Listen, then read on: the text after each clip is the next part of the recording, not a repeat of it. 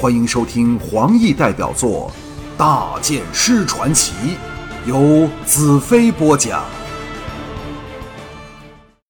画室已不成画室，近千张画变成了破布和木屑，陶罐碎裂，各种颜料沾满了地面和墙上。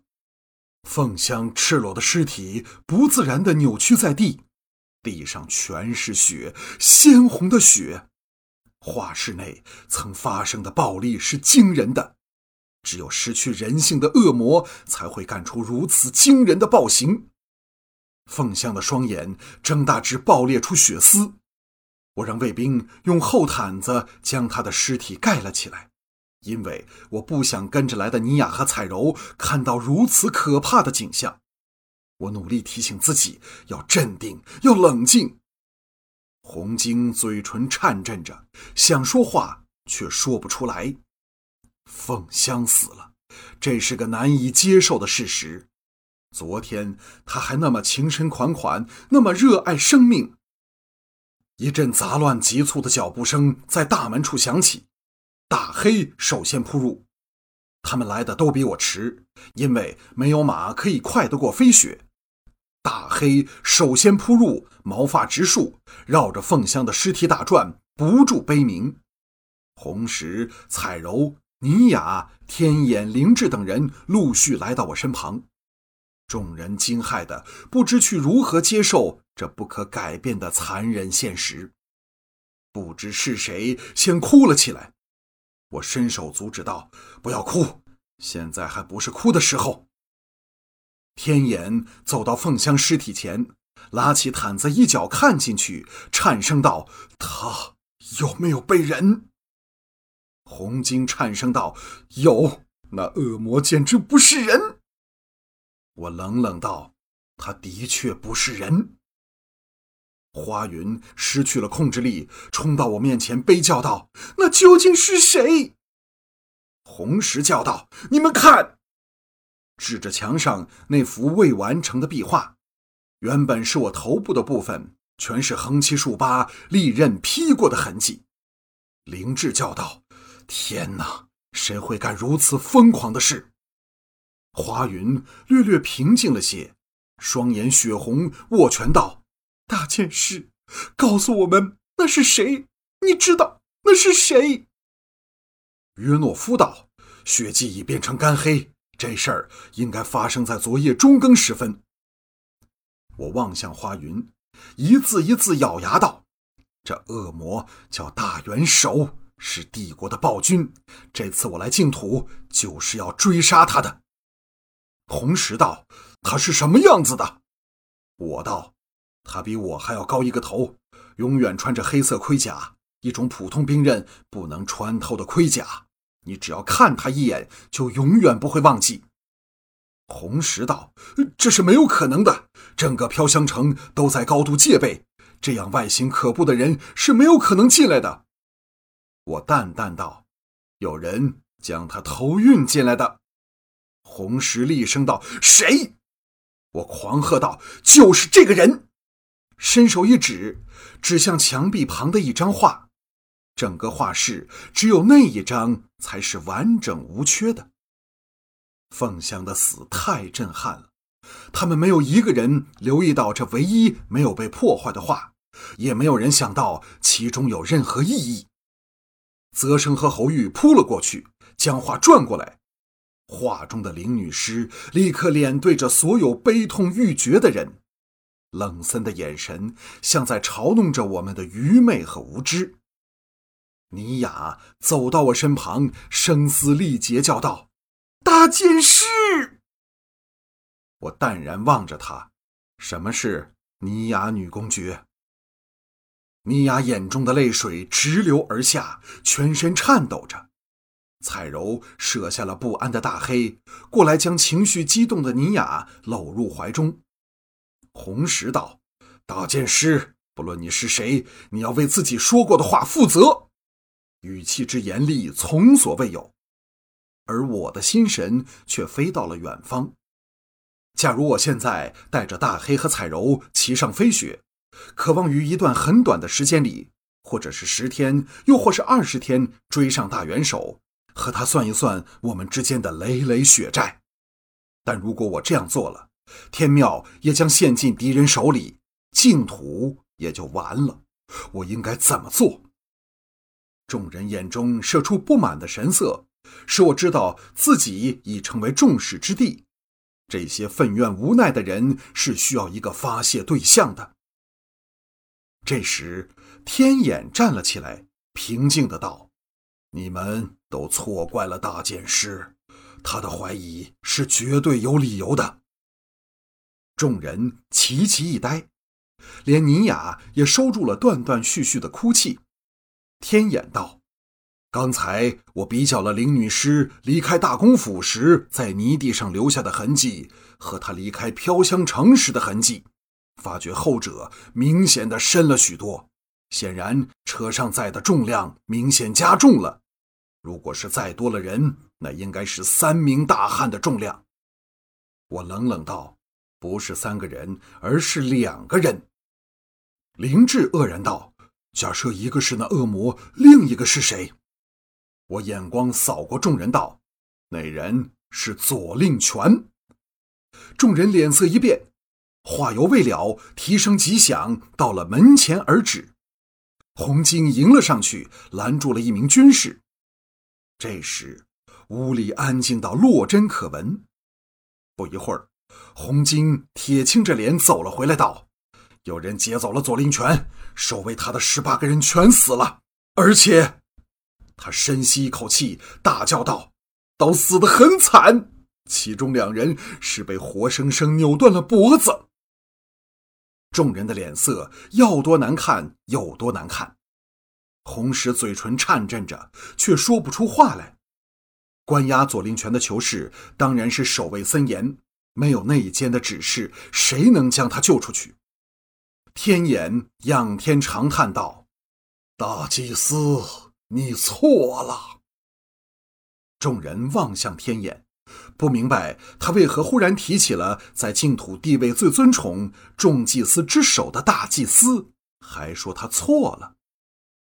天眼的目光掠过了毛毯下那惨被奸杀的凤香。射出悲痛和懊悔的神色，缓缓道：“当年法邦的死太突然，充满疑点。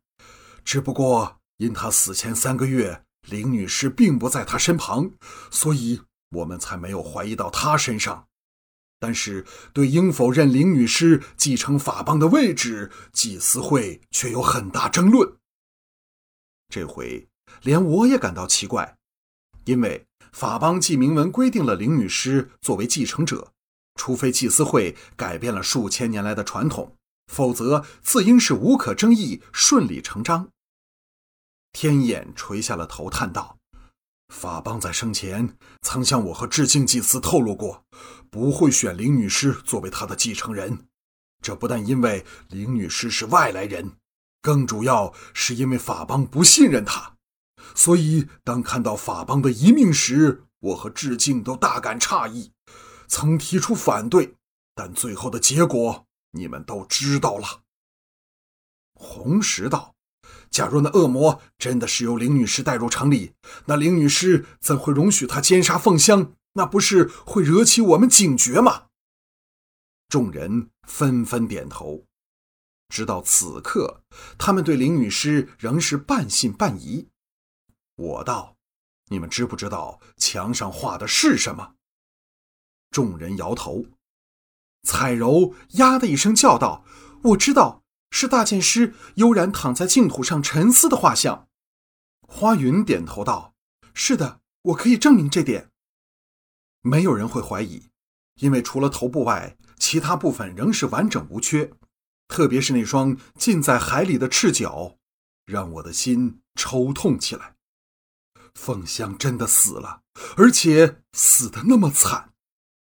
无尽的悲伤，这惨事何时才能了结？众人的呼吸越来越沉重，但他们仍未明白。我道：“假设我估计无误，林女尸是由城东的门入城，途经此处，装作探访凤香，趁机施术将她迷倒，控制她的神智。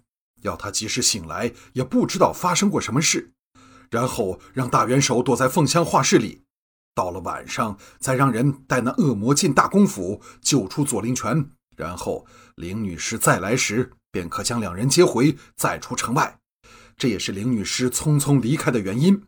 画室内的惨剧，应是连她也不知道，因为大元首定会设法瞒着她。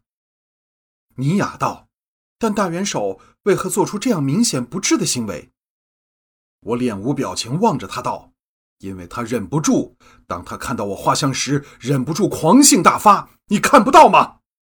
我伸手指着壁画被破坏的部分。尼雅退后两步，骇然看着我。想不到我对她如此疾言厉色，怒火在我心中燃烧着。这女人还口口声声说爱我，可是，一遇到事情便对我投下了不信任的一票。彩柔爱怜地搂着尼雅，低声安慰她。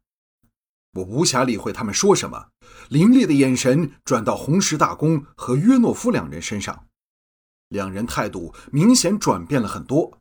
显然，对林女士的信任已被我动摇了。不，不是我，而是被天眼动摇了。说到底，我只是个外人，去他妈的什么圣剑骑士！秀清插口道：“假设林女士真的不想打草惊蛇，更不应该将左令权劫走啊！”我仰天一阵悲笑，只觉内心中充满了愤怒和怨恨。大元首逍遥在外，这群人还如在梦中。我是否应该放下净土的事不管，专心去追杀那万恶的大元首，将他碎尸万段，以报千百世也无法解开的大恨深仇？他们一起露出骇然之色，笑声舒止。我冷冷道：“这道理更简单，因为林女士怕他谎报军情的事被拆穿。”你们这群傻瓜相信他，但却不是我大剑师兰特。你们是一群死到临头还坚持妇人之仁，不想严刑拷问左令权的人，但却不是我。所以，即使左令权被劫走，你们这群瞎子也不会想到他头上。他太熟悉你们了。假设我没有猜错，打一开始黑叉人能占尽优势，就是因为他们有一个熟悉净土的内奸。所以他并不住在天庙里，因为。那儿太不方便了。众人哑口无言，脸色转白。一方面因为我的话太不客气，另一方面也给我说中了事实。我大叫道：“飞雪！”蹄声轻响，飞雪闯入室中。我向彩柔喝道：“彩柔大黑，过来！”彩柔俏脸现出惊骇之色，叫道：“大剑师！”飞雪和大黑来到我身旁，我冷冷道：“我不会再留下来受人责难和怀疑。等我杀了大元首和灵女师后，便会离开净土。希望你们好自为之。”说着，向天眼和红晶道：“天眼祭司对我的信任，红晶对我的友情，我兰特永不敢忘。”众人僵在当场，不知如何劝阻。尼雅一脸热泪。缓缓来到我面前，跪了下去，紧搂着我双脚，泣不成声。彩柔也跪了下来，悲叫道：“大剑师，不要离开净土，他需要你。”只听扑通之声连响，室内再没有一个站立的人。我仰望自己那被毁了头部的壁画，由踏入画室内，强忍的悲痛狂涌奔腾，热泪不受控制的流了出来。直到此刻，我才知道大元首夺去了我多么珍贵的东西。和凤香的热吻，好像还是在刚才一刻发生，但这时他已变成一具冰冷的尸体。我永远也忘不了他的眼睛，他所受的耻辱，只有以血才能清洗。我要大元首、林女士、黑茶人和乌帝流尽他们每一滴血，来补偿他们的罪行。我沉声道：“好吧，我留下来。为了凤香笔下的净土，我留下来。”